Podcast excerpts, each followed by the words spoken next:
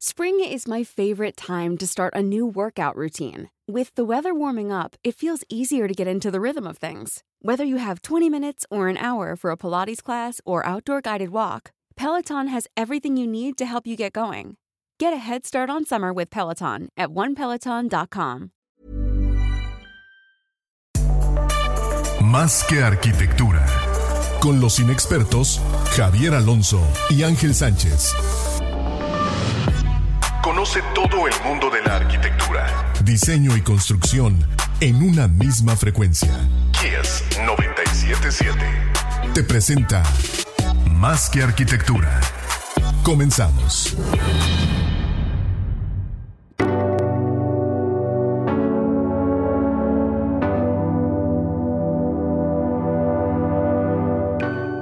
Bienvenidos a Más Arquitectura, a toda la banda que ya está conectada y a toda la banda que se está conectando también. Tu espacio intangible, un servidor, el arquitecto Ángel Sánchez, Javier Alonso. mucho gusto. Estamos aquí con ustedes. Bien, man, antes de presentar a Daniel. Sí, gracias. Siempre agradecemos a los patrocinadores para hacer posible este programa. Eh, siempre están apoyando la iniciativa. Ángulo de Mayoreo Cerámico de la Península, revista Landum, que de hecho está increíble esa revista, ya tienen versión digital. ASO Desarrollo Inmobiliario, Servicios de Ingeniería y Estructuras y Firenze Pisos y Muros. Y ahora sí, tenemos como invitado especial el día de hoy a Daniel Macías de Taller 2M. ¿Cómo estás, Daniel? Y bueno, eh, bienvenido de manera virtual a Pablo Márquez, que bueno, nos estará escuchando, tu socio, ¿no? ¿Qué onda, Daniel? Ahora sí. Eso espero, eso espero. Pues, ¿qué onda? ¿Cómo están?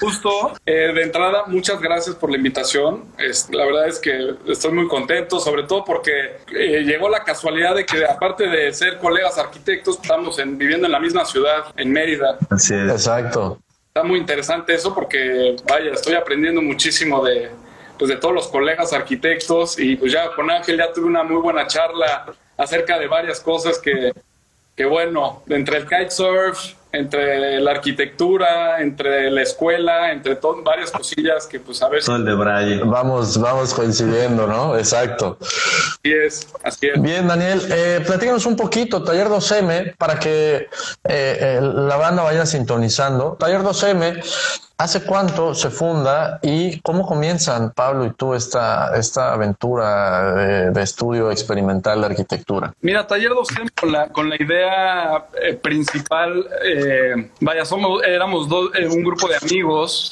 Pablo y yo éramos amigos desde preparatoria y nos encamina la vida por caminos diferentes, rumbos diferentes, pero al final resultó que estudiamos la misma carrera arquitectura diferentes semestres, somos de Iberoamericana y de pronto pues la vida fue poniendo eh, cada uno, eh, él trabajó de forma particular, eh, abrió un despacho por su cuenta, yo también estaba trabajando proyectos digamos comerciales y de cásinas y surgió un proyecto muy interesante que Pablo, Pablo empieza a gestar desde, desde un principio en donde consigue un terreno muy particular en donde este terreno las características era que se encontraba en una en, una colonia o en un barrio que estaba, pues, digamos, caracterizado por, por unidades habitacionales de, digamos, de orden familiar.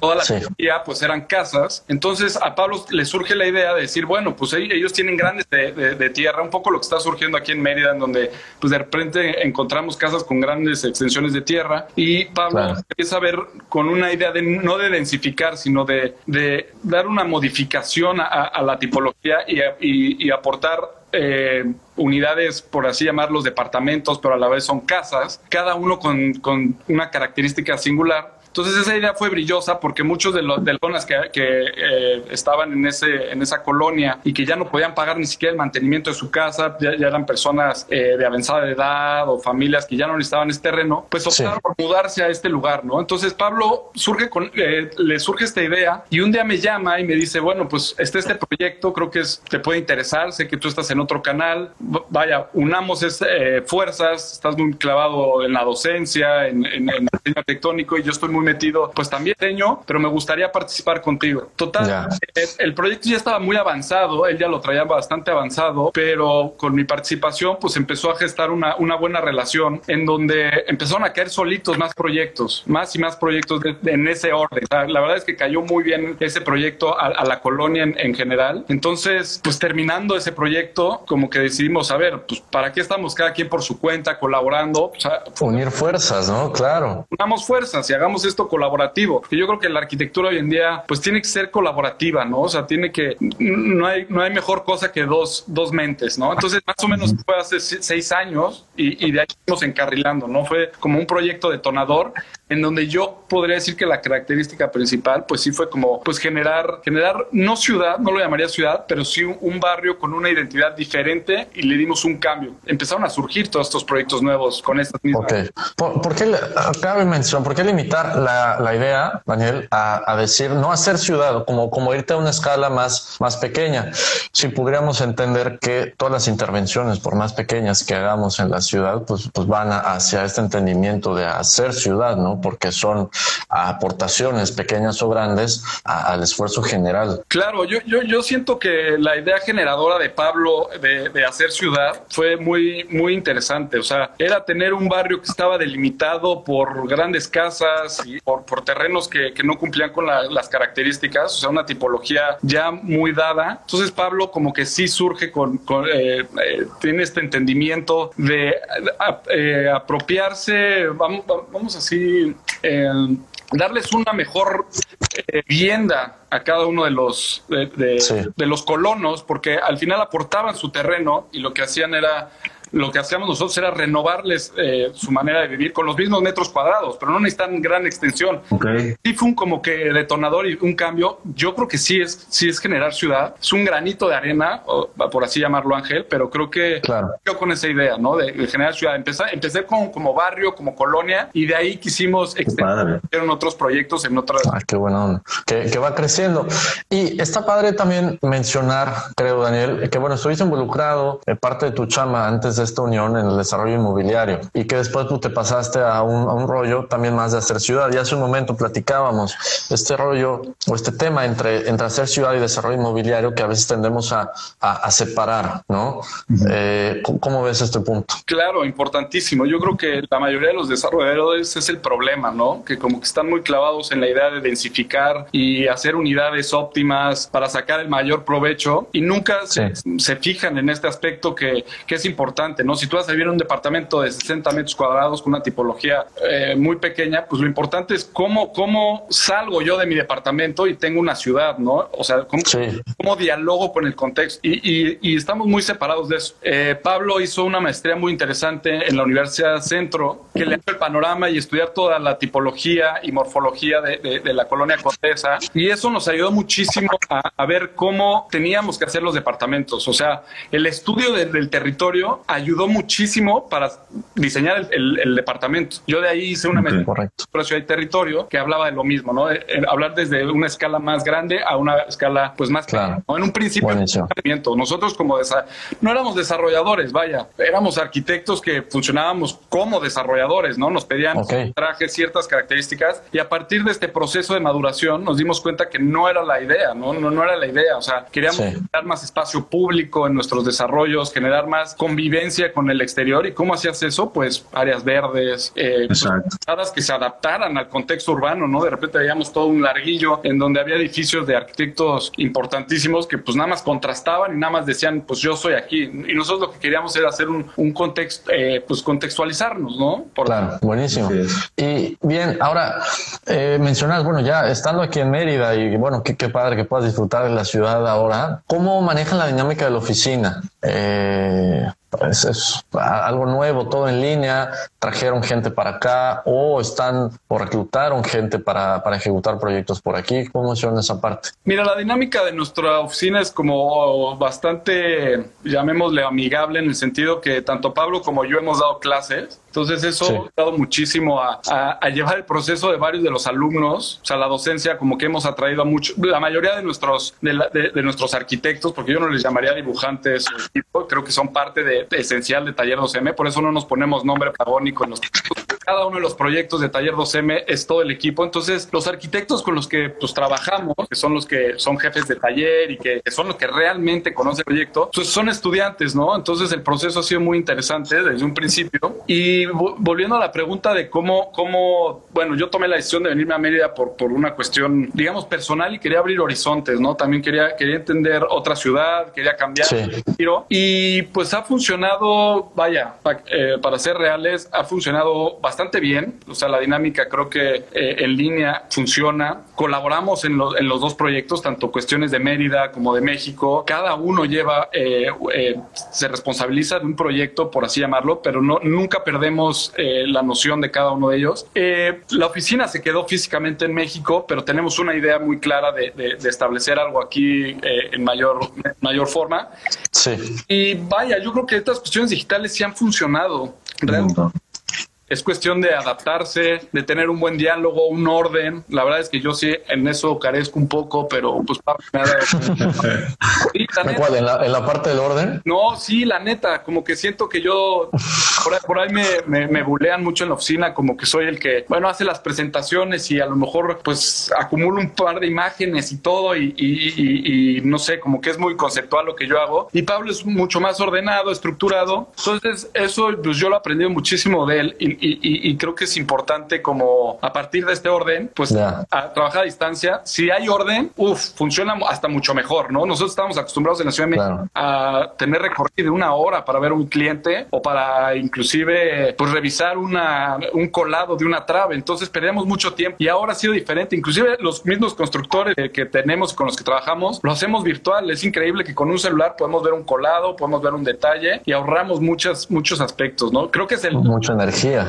Y, ahora, no hay que perder la, sensibilidad de, tocar un plano y de rayarlo. Eso, eso me parece importantísimo, ¿no? Yo ahorita que estoy en la docencia, que veo que de repente se ha perdido el tema de dibujar, yo les digo, prefiero que tomemos una pausa ahorita que estamos en clase y que dibujen y que me enseñen qué es lo que hicieron en dibujo. Entonces, pues un poco con Pablo ha funcionado así. Por ahí tenemos dibujos los dos en donde, a ver, pues órale, nos quedamos en dos horas, perfecto. Y sacamos idea. Si es colaborativo esto al 100% y pues ha funcionado bastante bien y se ha complementado muy bien. ¿eh? Las ideas ahora sí que de la península con, con el Valle de México funcionado. ¿Y qué tal, qué tal esa parte de la península como, como arquitecto, turista y ahora eh, local en la ciudad, Daniel? ¿Cómo sientes que aporta esta, esta sensación arquitectónica, pues pues sí, nueva a, lo que están haciendo. Mira, realmente estoy totalmente sorprendido. Inclusive, eh, te digo que estoy en la Marista y en la en México estoy en la UNAM, pero sobre todo los alumnos que están, que están aquí en Yucatán me sorprende de manera gratificante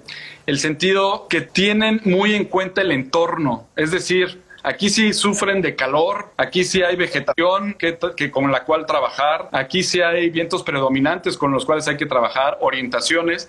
Y, no digo que en la Ciudad de México no, pero muchas veces en la Ciudad de México estamos tan acotados a un, a un tipo de proyecto en donde el terreno es muy angosto, con ciertas características, la normativa llega a, a poner ciertos parámetros. Entonces, como que el diseño de repente pierde ese valor, pierde esa esencia. Sí. Siento que la península tiene ese gran aprendizaje, ¿no? Yo me llevo ese aprendizaje, ¿no? Hoy en día ya me, me, me, detengo a observar el sol, me detengo a observar... no, neta, ¿cómo crees? No, claro. Ahorita si yo me voy a la Ciudad de México dos semanas, las plantas crecen de manera abundante, ¿no? Entonces ya me tengo que preocupar por poner gravillas, me tengo que... La hierba. El pavimento se llena de moho, en dos segundos se llena de moho. No sé, eso me ha sorprendido y me gusta, me, me, me enriquece mucho la idea. Creo que tienen una visión súper interesante del medio ambiente. Sí lo diferenció con la Ciudad de México. No es crítica para los que nos estén viendo de Yucatán. Ciudad de México tiene una pues diversidad de ciudad muy interesante. Aquí como que sí siento muy de repente despegado si construyes en el, en el centro o en Temozón, bueno, por así llamarlo para lo que no están Como si fueran regiones muy distintas, ¿no? Sí, y, y, pues en la Ciudad de México como que sí hay una visión muy general de eso, de la ciudad, porque estamos, pues es una plancha de concreto. Entonces es como la gran diferencia. Otra cosa que me ha sorprendido, híjole, de manera increíble es pues, los grandes nuevos arquitectos que hay en, Yucatán. No por los viejos, no, o sea, digamos. Saludos a los viejos. Saludos a los, a los viejos, sí, anotaron tu comentario. No, es de Carlos de Bonch y sé que el Bonch es como la gran eminencia. Me encanta todo lo que hace y ya lo tengo como consagrado, pero los nuevos, o sea, eh, Taco, inclusive el trabajo que hace ustedes, que lo estuve investigando, wow, está fenomenal. Y, de veras lo digo con la Gracias. creo que tiene una gran sensibilidad con, los materiales, que de repente perdemos, ¿no? Perdemos mucho esta noción en los arquitectos, ¿no? De, pues qué material hay en la zona y todo. Entonces me gusta mucho que, en la península esté este aspecto. Buenísimo. Eso es, es, completamente cierto lo que comentas, ¿no? y, y, yo creo, quiero, quiero anotar algo importante, el tema de ciudad, ¿no? Del concepto de ciudad que tienen ahí, digo, la ciudad más grande de, nuestro país, ¿no? Y, nosotros aquí con una ciudad que en potencia, ¿no? Una ciudad grande, digamos, pero creciendo. Eh, ¿Cómo pudiéramos entender esto? Eh, Daniel, eh, eh, vaya como capitalizándolo hacia acá de este lado, ¿no? ¿Qué pudieras, de qué manera pudiéramos orientar ese, ese, ese, comentario a, a ver, por, a adelantarnos en, en, la visión que tenemos como arquitectos de nuestra ciudad, ¿no? ¿Qué deberíamos atinar o qué deberíamos afinar en la visión de ciudad que estamos creando? Ok, pues muy buena pregunta. Mira, yo de entrada, pues hay dos cosas, ¿no? La identidad, que sonará así como un argumento muy, muy trillado, pero, pero si se pierde de la identidad de la buena arquitectura yucateca y empezamos a exportar cosas, pues no sé, si llega un arquitecto, pues justo como yo de la Ciudad de México, en donde quiere poner este acero en todos lados y ventanas por todos lados, pues creo que se pierde la y se pierde la esencia de lo que, de lo que es la, de la ciudad de Mérida, ¿no? De, toda esta tipo de la que hablaba. Y está pasando, ¿eh? Está pasando. De repente, que están cometiendo graves errores de repente en, en, la ciudad de Mérida al, hacer casas que no corresponden al contexto ni, eso es número uno. Y dos, pues yo ya estuve del lado del desarrollador. O sea, te digo, mis, mis inicios con Pablo, que, que el otro día nos, nos, reíamos un poco y teníamos una charla de decir, bueno, yo ya lo que ya no quiero es esto, o sea, de desarrollar y densificar. O sea, prefiero tener un proyecto bien resuelto, que a lo mejor no nos haga ricos, porque pues es la gran realidad, pero que sí, tenga una esencia el proyecto. Entonces, al estar del lado del desarrollador, creo que Mérida puede llegar a, a cometer esos grandes pecados, ¿no? Empezar a entregar tierra, lotificar, sin un sentido de ordenamiento territorial. ¿Y a qué voy con esto sin hacerlo tan complejo? Como que están siguiendo los mismos principios. Lo primero que vi, vi en Mérida fue hay un periférico, ¿no? Yo le decía a Ángel, oye, hay un periférico, digo, que ya se ha de haber hecho en los años pues, 70, no lo sé. Si no mal recuerdo, y si nos comentan por ahí, pero sí, ok. Ando, ando estudiando un poco la ciudad, pero justo esta barrera que se empieza a hacer con el periférico me preocupa, ¿no? Porque, porque al final tenemos pues, la gran ciudad y las periferias, que no es que esté mal, ¿no? Todas estas ciudades satélites, pero de repente, pues este, este crecimiento exponencial de desarrolladores hacia la periferia, pues empieza a ser, no, no empieza a ser inclusivo, ¿no? O sea, tenemos pues la zona norte, la zona sur y no generamos este, este entendimiento de ambas partes, ¿no? Este tejido urbano, por así llamarlo, porque se hace una barrera. O sea, me preocupa eso, me preocupa el periférico que vaya a quitar, pero habrá que hacer estrategias, ¿no? Estrategias urbanas, inclusive vuelvo a lo mismo de movilidad, ¿no? La Ciudad de México. Exacto. Digo, y que hay, buenos planes, el, tema es implementarlos también. Claro. Ahora, eh, mencionas un concepto que está padre y creo que a veces puede ser una trampa, Daniel, el, hablar de la buena arquitectura. sí. Esto a veces eh, nos puede llevar a este papel de, bueno, ¿qué, ¿qué nos hace decir o poder juzgar, criticar que esta es buena y esta es mala arquitectura, ¿no? Pero si pudiéramos entender este concepto, de aterrizarlo, ¿qué sería esta buena arquitectura? Híjole, difícil pregunta pero a mi entender, y lo voy a simplificar sin entrar en tanto, tanto discurso poético, yo creo que si la arquitectura tiene un diálogo con el usuario íntimo, es decir, que funcione, quitemos la forma, ¿no? Quitemos la forma. Vamos a poner que, que la forma no responde y, y, y, esta arquitectura no es bonita, por así llamarla, o, o agradable, sin juzgarla, pero si no hay ese entendimiento con el usuario, es decir, que le guste al usuario, que le funcione al usuario, claro buena arquitectura, ¿no? O sea, yo, yo de repente ver una casa en medio de la nada en Yucatán que, que tiene una palapa y que tiene una cocina abierta y, y, y su la recámara abierta, si funciona, aunque esté espantosa, por así llamarla, es buena arquitectura. Puede ser buena arquitectura, claro. Así. Entonces, sí, es, difícil juzgar, ¿no? De repente. Y sí, claro. lado del docente, ¿eh? juzgar arquitectura y es bien complicado y la verdad no me gusta, pero pues es parte de la. No te gusta, pero, pero sí te gusta porque lo haces. Sí, bueno, sí. Sí, sí, sí. bueno, la neta sí. No, y, bueno, hablando de, este aspecto y que como que estás entrando en la parte estética, cualidades y estética de, o, las cualidades estéticas de un espacio, ¿no? Hablando de texturas, luz, color, eh, eh, ¿cómo, ¿cómo las implementan ustedes o qué, qué filosofía tienen ustedes al respecto? Fíjate que tanto Pablo como yo sí creo que nos caracterizamos por, por entrarle al concepto, ¿no? Este, esta idea como muy también trillada que se nos queda desde la escuela, que decimos, bueno, el concepto no sirve y, y vaya, pues yo quiero ser un arquitecto funcionalista, pues el mismo funcionalismo es un concepto. Entonces, conceptuales, de repente Pablo y yo, eh, él, él, bueno, lo voy a poner en contexto porque qué desgracia que no pudo estar, pero la siguiente entrevista va para la Ciudad de México con Pablo.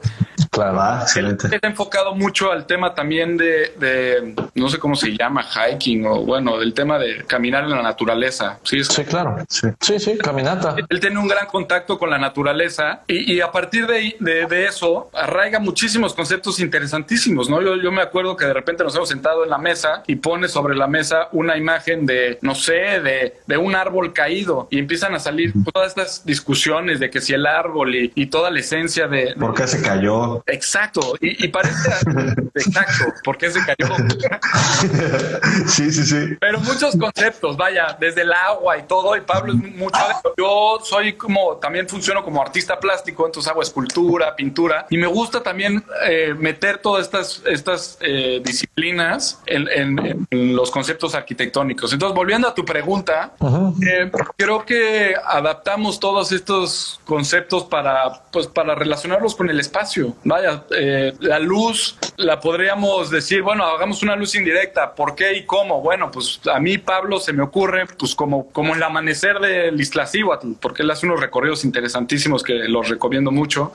Y, y, y, y a partir de esas ideas básicas de luz, sombra, texturas, color, o sea, yo de repente pintando un cuadro, o sea, vaya, dando el brochazo y viendo las texturas, pues me puedo dar una idea, le digo, a ver Pablo, ¿qué te parece si hacemos estos, estos, estos muros que empiecen a, pues a deslavarse o que el misma, el mismo, la misma vegetación o el mo se empiece a, a, unir en, en, el, en el proyecto? Entonces, sí somos muy conceptuales, yo, la verdad es que nos gusta mucho entrarle ese, ese rollo. Ok, ahora, si nos metemos a la parte de la docencia, eh, Daniel, que bueno, la mencionaste de manera rápida, pero eh, pues, creo que no, es cualquier cosa que primero ser docente en tres universidades al mismo tiempo, pues, no sé cómo le haces primero, ¿no? Pero no es cualquier cosa, es muy interesante y te abre un panorama muy, eh, muy distinto a lo que, a que, a lo que podríamos tener primero sin ser docentes y luego ser docentes en un lugar nada más. Eh, ¿Qué te abre esto? ¿no? hablaste un poquito de las diferencias culturales entre estudiantes aquí y allá, pero a ti como arquitecto y a ustedes en el estudio, ¿qué genera esta situación. Bueno, a Pablo que estuvo también en, bueno, no voy a decir universidad, bueno, sí, estuvo. Sí, claro, lo puedes decir a Pablo le generó, y pues no me va a poder desmentir desde por ahí del chat, de repente frustración, ¿no? Decía, bueno, es que cómo los alumnos no están pudiendo hacer esto y tuvo un, un, choque ahí como de, de, entendimiento con los ¿Cultural? Alumnos. Lógico, ¿no? Al final nosotros como que no nos acordamos haber estado en ese lado de la moneda y haber tenido ese proceso de maduración en donde no entendíamos y llegaba un profesor y llegaba el bunch y nos decía, bueno, el concepto y pues, uff, nos, nos poníamos como locos, ¿no? Yo me acuerdo perfecto, mi primer clase de concepto fue bien complicada y eh, como que esa es como la experiencia que yo noté de Pablo. La mía es que, pues como abuelita, te puedo decir, o como la profesora, aprendemos más nosotros de los alumnos que ellos de nosotros, créanme. Y más hoy en día que hay tanta información allá afuera. O sea, créanme que ellos ya tienen eh, la primera foto de Instagram del nuevo proyecto en Dubai, el nuevo proyecto en, en Mérida. O sea, como que ellos ya están muy actualizados, algunos. Pero yo sí creo que aprendemos mucho de ellos porque nos están como renovando y renovando y cuestionando cosas que de repente no nos cuestionábamos. Y es gente La verdad, yo ya estaba muy maleado a llegar a mi oficina, mis proyectos. Digo, sí llevo un buen rato dando clases, que son ocho años, y eso pues me ha, me ha, me ha generado un tema de adaptarme, pero pues todos los cuestionamientos de los alumnos son muy interesantes, ¿no? La verdad es que eso, eh, pues como, como docente, pues enriquece muchísimo. Y pues otro, otro, otro aspecto que destacaría de la docencia es el lado humano, ¿no? A mí me encanta el lado humano, a mí no me gusta ser el, el que sabe todo y el que los proyectos tienen que ser a mi manera. El que proyecta es el alumno y nosotros somos orientadores, no somos... ¿Tú crees que eso que mencionas fue una generación de maestros que, que en general tuvimos como arquitectos, algunos, en el que eh, eh, era el diseño del docente sobre cualquier idea o creatividad del estudiante? Sí. a, nosotros sí nos tocó, ¿no? Sí, yo, yo me acuerdo que hasta el, mismo docente es el que hacía el proyecto y tú nada más le dibujabas. Exacto. Sí. No, la neta, neta, o sea, pasaba que pues ahí te aventaban todo el paquete y, oye, yo le cambiaría y le pondría este techo alaviado y, y pues, si no lo llevabas a la corrección, pues... No pasabas. No pasabas, cara. Entonces, pues, eso sí me, me, me preocupa un poco que, que, siga sucediendo. Creo que ya, ya hay más libertad porque universidades me han recalcado eso, ¿no? Como de hay que dejar que los alumnos hagan su proyecto. Y sí, yo, yo, yo la verdad, sí peco de eso, ¿eh? de que los dejo trabajar a su manera y a su entender. Creo que sí hay profesores que, pues, pues no, aún siguen en la, vieja escuela. Y no significa que esté mal, ¿eh? también aprendemos mucho de esas ideologías. Claro. Ahora, tienes una maestría, eh, Daniel, en arquitectura, ciudad y territorio. Correcto. ¿Cómo ha cambiado tu manera de entender, sobre todo la parte de territorio, ¿no? Y que pasamos eh, del... que pasamos, sí, están comentando de, de los maestros y todos. Saludos a todos maestros y alumnos por igual. Eh, Iba a meter a mis alumnos, eh, pero ya no les dije porque me dio miedo que me vieran. ¿Por qué? ¿Por qué? No, pues me dio miedo, Ángel. No, no vaya a ser que diga algo malo de alguna universidad en particular. No, no, no. No, para nada. No pasa eso, no creo. Está pura buena vida. Y, bueno, entender el territorio como más allá del, del contexto o de la simple parcela que nos toca resolver como arquitectos. El territorio, ¿qué, qué alcanza y cómo, cómo tener o cómo ejercer necesitar esta sensibilidad hacia, hacia esto, Daniel? Fíjate que el territorio nos habla de muchas cosas, ¿no? Aquí estamos, profe. Eh, Ese güey. O sea que sí tengo, no, sí, pero bueno, no, no te ves. No, adelante, no, adelante, tú cómo, cómo estabas. Oye, oye, pero a ver, ahí te va. El territorio habla de muchas cosas. Habla pues, de temas sociales, políticos, económicos y de ideologías de, mucho, de mucho parecer y geográfico. Entonces, si no conocemos nuestro territorio, o sea, ¿cómo es posible? Y, y, me lo digo a, mí mismo, ¿eh? Yo, que, yo soy, ustedes son yucateco, yo soy guache para ustedes. ¿Cómo es posible que un guache llegue aquí a diseñar si no conoce? Entonces, para mí mi maestría me ayudó muchísimo entender, oye, tengo que entender el territorio, qué pasa en Ciudad Congar, qué pasa en, Progreso, qué pasa en las haciendas. Entonces, el entender el territorio en su generalidad, digo, podría profundizar en este tema. Si no lo entiendo. Adelante, no, adelante, adelante.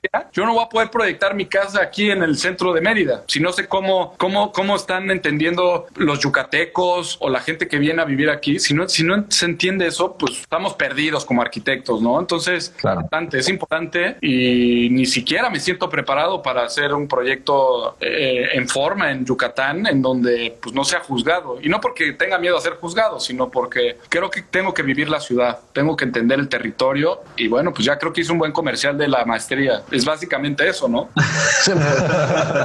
sí, pero bueno, el entender territorio, cómo, o sea, cómo ejercitar esta sensibilidad hacia el territorio, eh, Daniel, y cómo entender que la arquitectura que hacemos, independientemente de la escala, va afectar para bien o mal el, desarrollo de la ciudad, ¿no? Y bueno, eh, estamos aquí hablando de, Mérida y de la Ciudad de México, pero, pero bueno, en general. Pues no sé si pueda responder tu pregunta, pero yo diría que lo básico es pues leer todos estos fenómenos. Me encantó la pregunta de Javier de decir, oye, a ver, pero ¿cómo es que México se compara con Yucatán? Yucatán. Si no entendemos las comparativas de los fenómenos de ciudad, de los lugares, vaya, ustedes están cerca de Playa del Carmen, ¿no? Todos estos fenómenos de cómo se convierte algo, pues, sí, de, un pequeño, pues empieza siendo pueblo, ciudad y abarca un territorio. Entonces, ¿cómo aplicar? De entrada, yo creía que hay que conocer y el principio básico que es viajar. Y para viajar no significa agarrar un vuelo y, e irte a, no sé, al otro lado del mundo, sino viajar es agarrar una bicicleta, caminar el territorio. Entonces, esa es la manera que yo creo que se tiene que aplicar. Conocer bien,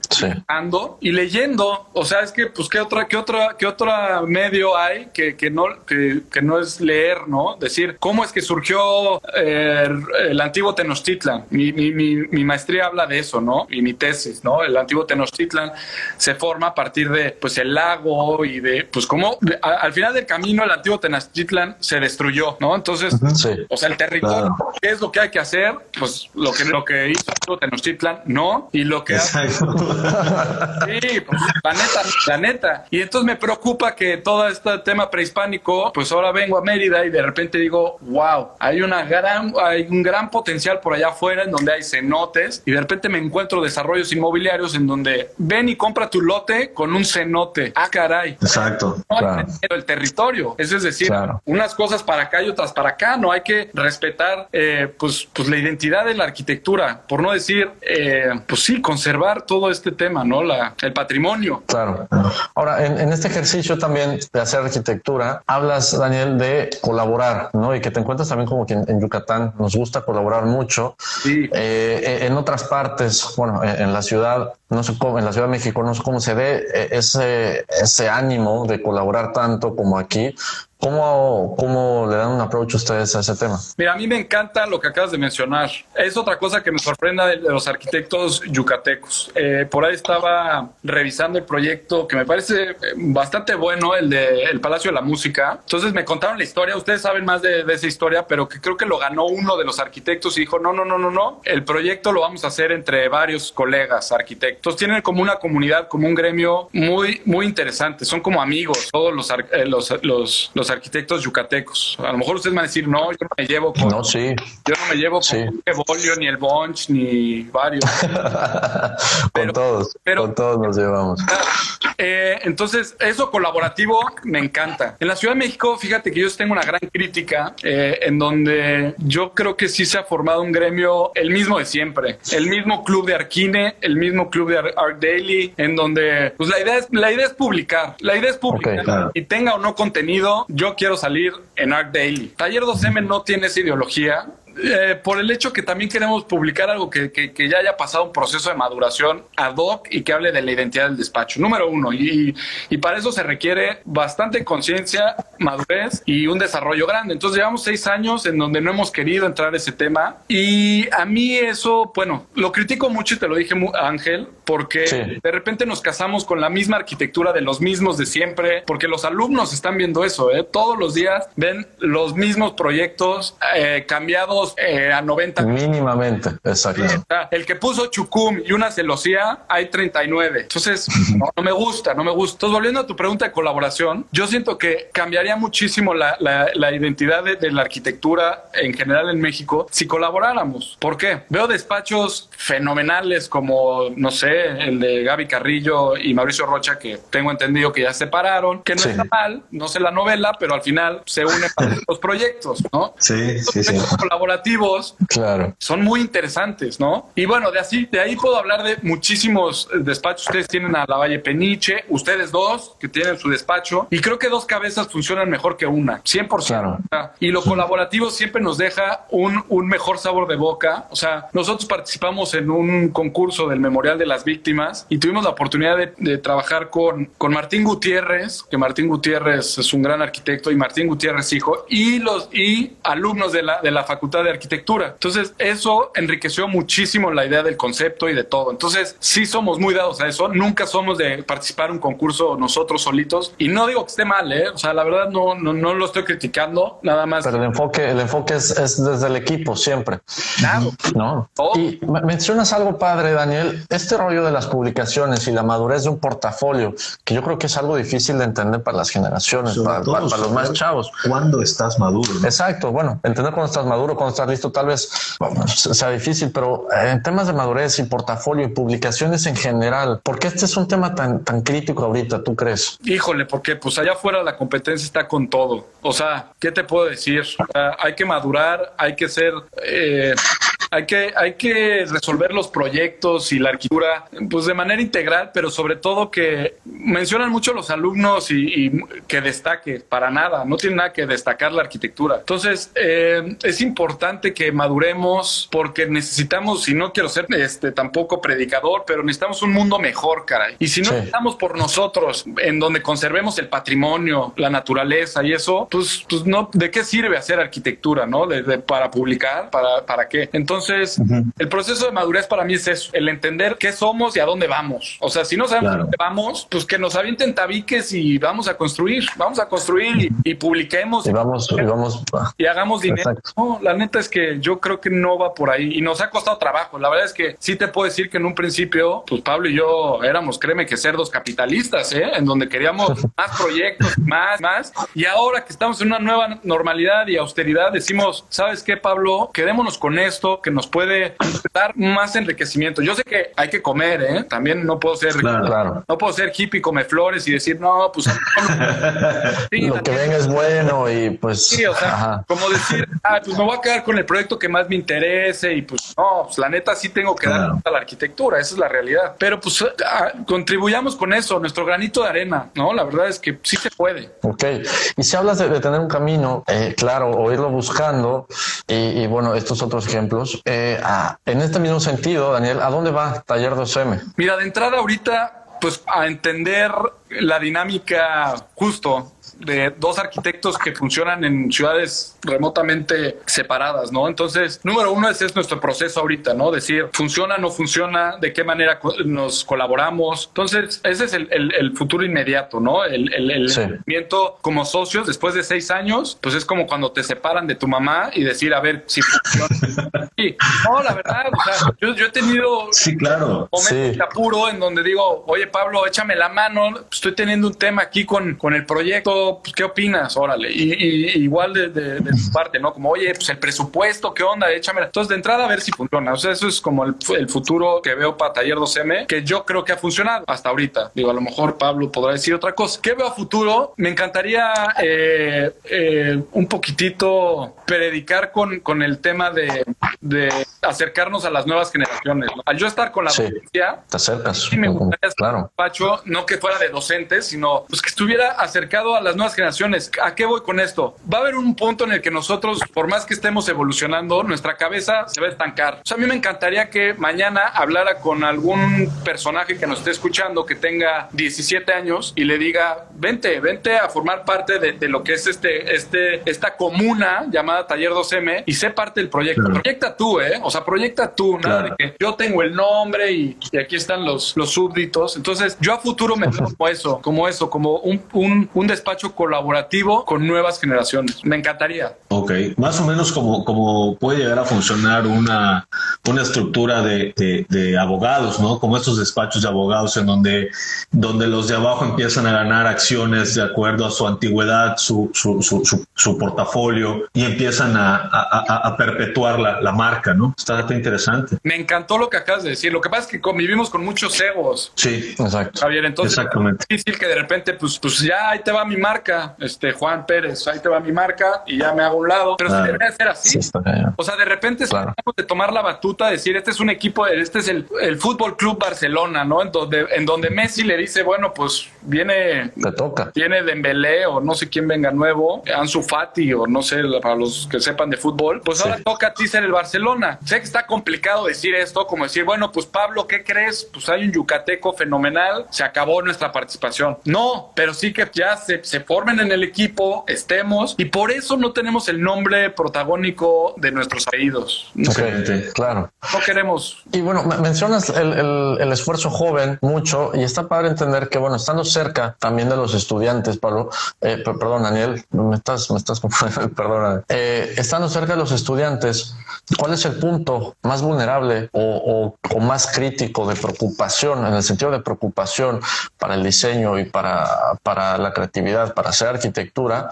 ¿Y cuál es el punto más favorable también? Mira, de entrada dar clases o estar de docente es una responsabilidad enorme que a veces no asumimos. ¿eh? A veces creemos que vamos a ir nada más ahí a criticar y a decir, no, pues tu proyecto no funciona y está mal. Entonces, de entrada es una responsabilidad ética, moral, impresionante. Yo, yo, yo he conocido casos ojalá que no sea mi caso, en donde el profesor, al no estar orientado y al no tener esta sensibilidad humana, pues ha metido a alumnos o inclusive han dejado la carrera, ¿no? Yo recuerdo a mi madre que es arquitecta y que no sé si me está escuchando, como diría. Creo que mandó saludos varias veces. Ah, ok, como diría Alex Lora, saludos a mi madre. Que Yo me acuerdo que mi, que mi mamá me dijo que en la carrera le había dicho un profesor, no, pues eh, arquitecta Capdeviel, usted dedíquese a, mejor al hogar. Vaya, eso es algo es algo muy delicado, ¿no? Entonces, al final del camino, pues todos estos comentarios y estas, esta línea delgada de, la comunicación, pues puede transformar muchas cosas, ¿no? Bueno, aquí estoy hablando de, las cuestiones negativas, ¿no? De,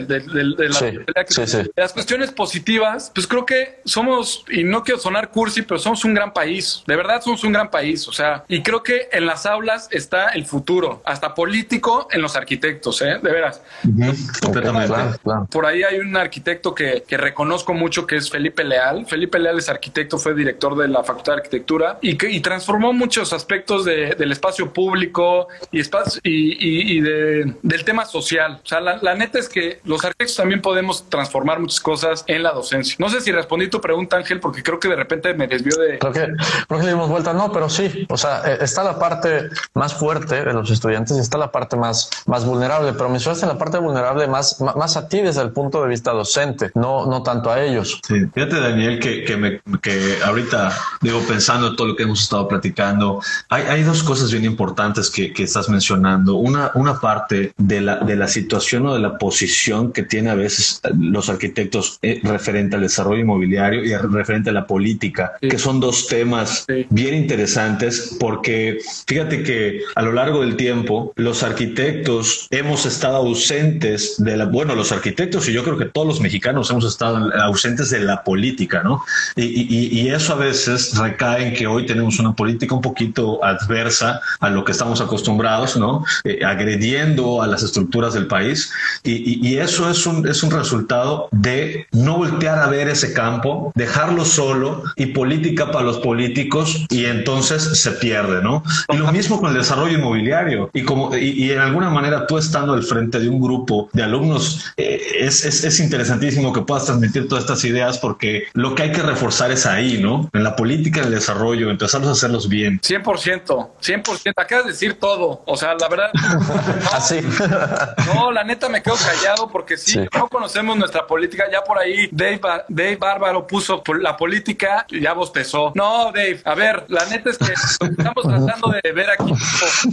Sí tenemos que tener esa conciencia. Sí tenemos que exacto, exacto. nuestro país. O sea, si somos artistas, eh, como les dije, hippies come flores y donde yo soy el arquitecto y que me publican y que, y que doy una conferencia magistral y pues, qué flojera, eso me da más flojera al, no poder entablar una plática como la que estamos platicando ahorita, ¿no? O sea, tener este tema de, diálogos abiertos de muchas cosas, porque la arquitectura se abre a muchas cosas, ¿no? O sea, híjole, la vida, podemos filosofar y todo y entonces tienes toda la razón, hay que conocer. Por ahí, por ahí escuché hace poquitito un podcast de no me acuerdo qué personaje que dijo, yo ahorita me voy a enfocar en esta pandemia a estudiar política. Se metió un como doctorado de política y este personaje creo que era, híjole, creo que era doctor.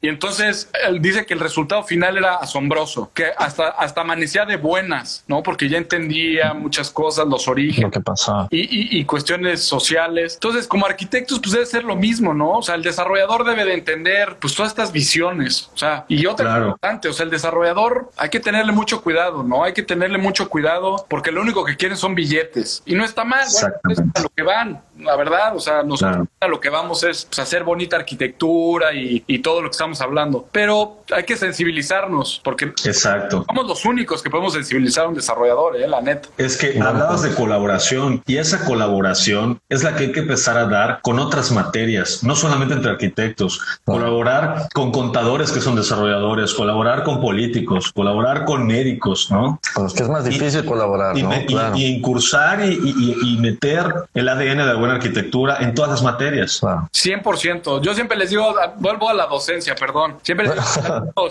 no, es que profesor, no entiendo cómo aplicar el concepto y por qué no funciona mi proyecto. Es que, y le digo, a ver, date dos minutos de respiro y pregúntale a tu papá que es ingeniero o a tu abuela que es este médico general. Entonces, ese es el, esa es la colaboración, ¿eh? Claro, Exactamente. Claro. Si tú, si por ahí tu, no sé, tu tía que se dedica a, a vender cerámica, pues te puede dar grandes ejemplos. Y ahí está la colaboración de la tía, ¿no? Te va a decir, oye, Daniel, ¿no te has fijado que la cerámica la puedes incursionar de esta manera? ¿Qué pasa si lo pones en un muro y te da este efecto y esta te textura? Ya, con, colaboró la tía. Claro. Participativo. Entonces, claro. pues ahí las grandes ideas, ¿no? De ahí la vuelan los grandes. Yo, la, la, el concepto que tengo muy marcado de aquí de Yucatán es, no, que el chucum, el chucum. Entonces, cuando me cuentan la historia del chucum, que el chucum surge, pues de que lo hacían para, viene de la raíz del árbol y lo, lo usan para las albercas, las piscinas. Y entonces, a un arquitecto se le... El énfasis, ¿no?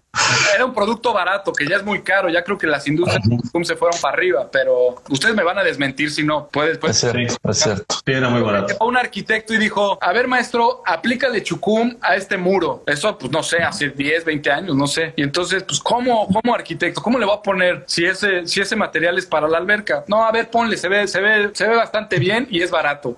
y de ahí surge el chucum. Y ahora todo Tulum es de chucum y todo, sí. todo uh, Yucatán es de chucum. Interesante. Exacto. Fue colaborar ese tema. O sea, fue a partir de... Al final del día, sí. Y fíjate que ahorita que mencionas lo de Tulum, pasa algo bien chistoso. Yo, yo, yo he ido muy pocas veces a Tulum. ¿eh?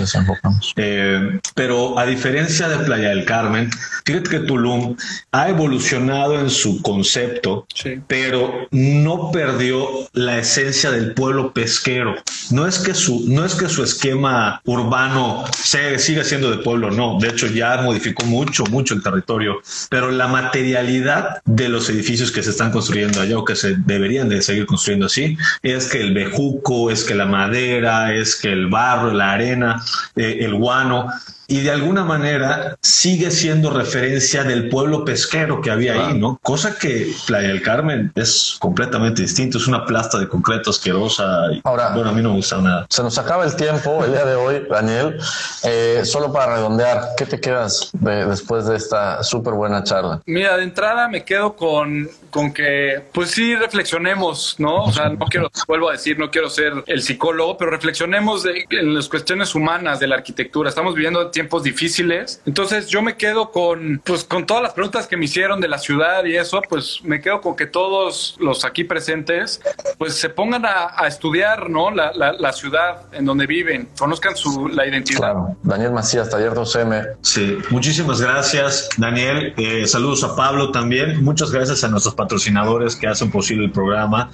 Eh, a Ángulo de Mayoreo Cerámico de la Península, Firenze Pisos y Muros, Revista Lando, a su desarrollo y servicios de ingeniería y estructuras. Muchísimas gracias. Nos vemos. Nos Hasta vemos la próxima.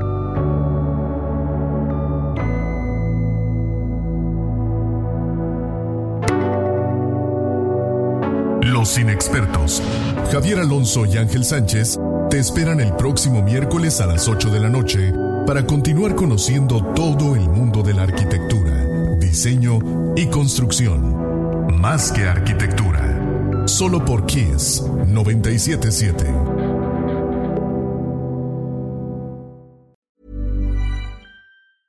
Hey, folks, I'm Mark Marin from the WTF Podcast, and this episode is brought to you by Kleenex Ultra Soft Tissues your ally to help tackle your allergy symptoms this season. I love the change of seasons, but nobody loves pollen and all those other things floating in the air that make you sneeze during this nice weather. Kleenex Ultra Soft tissues are hypoallergenic and allergist approved. So fight back against watery eyes and runny noses without worrying about irritating your skin. For this allergy season, grab Kleenex and face allergies head on.